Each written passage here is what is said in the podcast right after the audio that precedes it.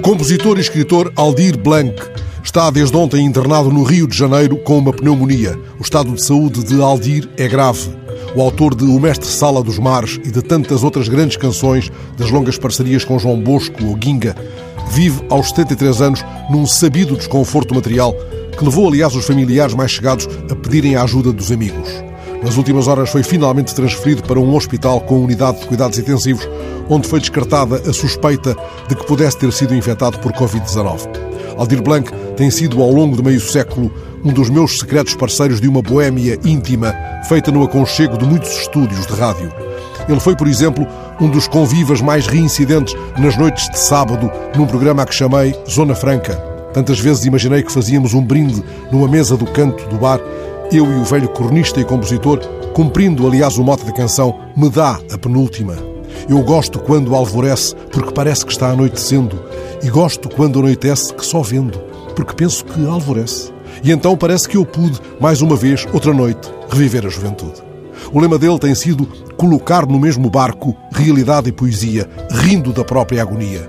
Há tempos ele sublinhou deste modo o facto de ter feito medicina e de se ter especializado em psiquiatria. Eu talvez tenha feito uma boa psiquiatria na época, porque eu era antes músico, percussionista e letrista. O antigo médico, agora apanhado na curva de uma fragilidade maior, tem a vida em equilíbrio precário, tal como o bêbado e a bailarina nos comovem tanto numa das suas mais belas parcerias com João Bosco. Essa canção passada por tantas vozes, de Elis Regina a Chico Buarque, foi um grito irreprimível de um Brasil que sonhava com a volta do irmão do Enfilo. O irmão do Enfilo, citado nesse inesquecível hino à resistência, era afinal o sociólogo Betinho que se exilara para escapar à ditadura. Agora que novas ameaças à democracia se perfilam no país de Aldir Blanc, lembro o que ele disse certa vez numa entrevista quando fez 70 anos. Hoje estamos ilhados como um urso polar numa película de gelo antes do fim. Eu vivo de adiantamentos, empréstimos e tal, mas há muito canalha com casa em Búzios, construída com os meus direitos de autor. Nessa entrevista, ele falava de Carlos Paredes, outro que andou pelos hospitais antes de nos conceder a sua tremenda genialidade. Paredes e Aldir cruzaram-se num projeto que Maria João dedicou há uns anos à poesia do brasileiro.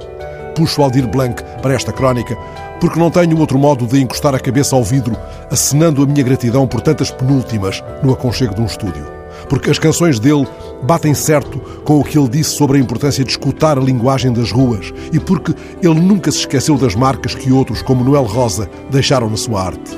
Nunca se esqueceu daqueles com quem aprendeu, tal como nunca se esqueceu dos boleros no vitrolão da Vó Noémia em Vila Isabel. Certa vez ele disse: Resistimos porque, caso contrário, morreríamos. Na hora incerta, torço para que o velho urso polar resista, a tal ponto que possa dizer, não tarda, a quem se abeire da sua cama de hospital: Me dá a penúltima.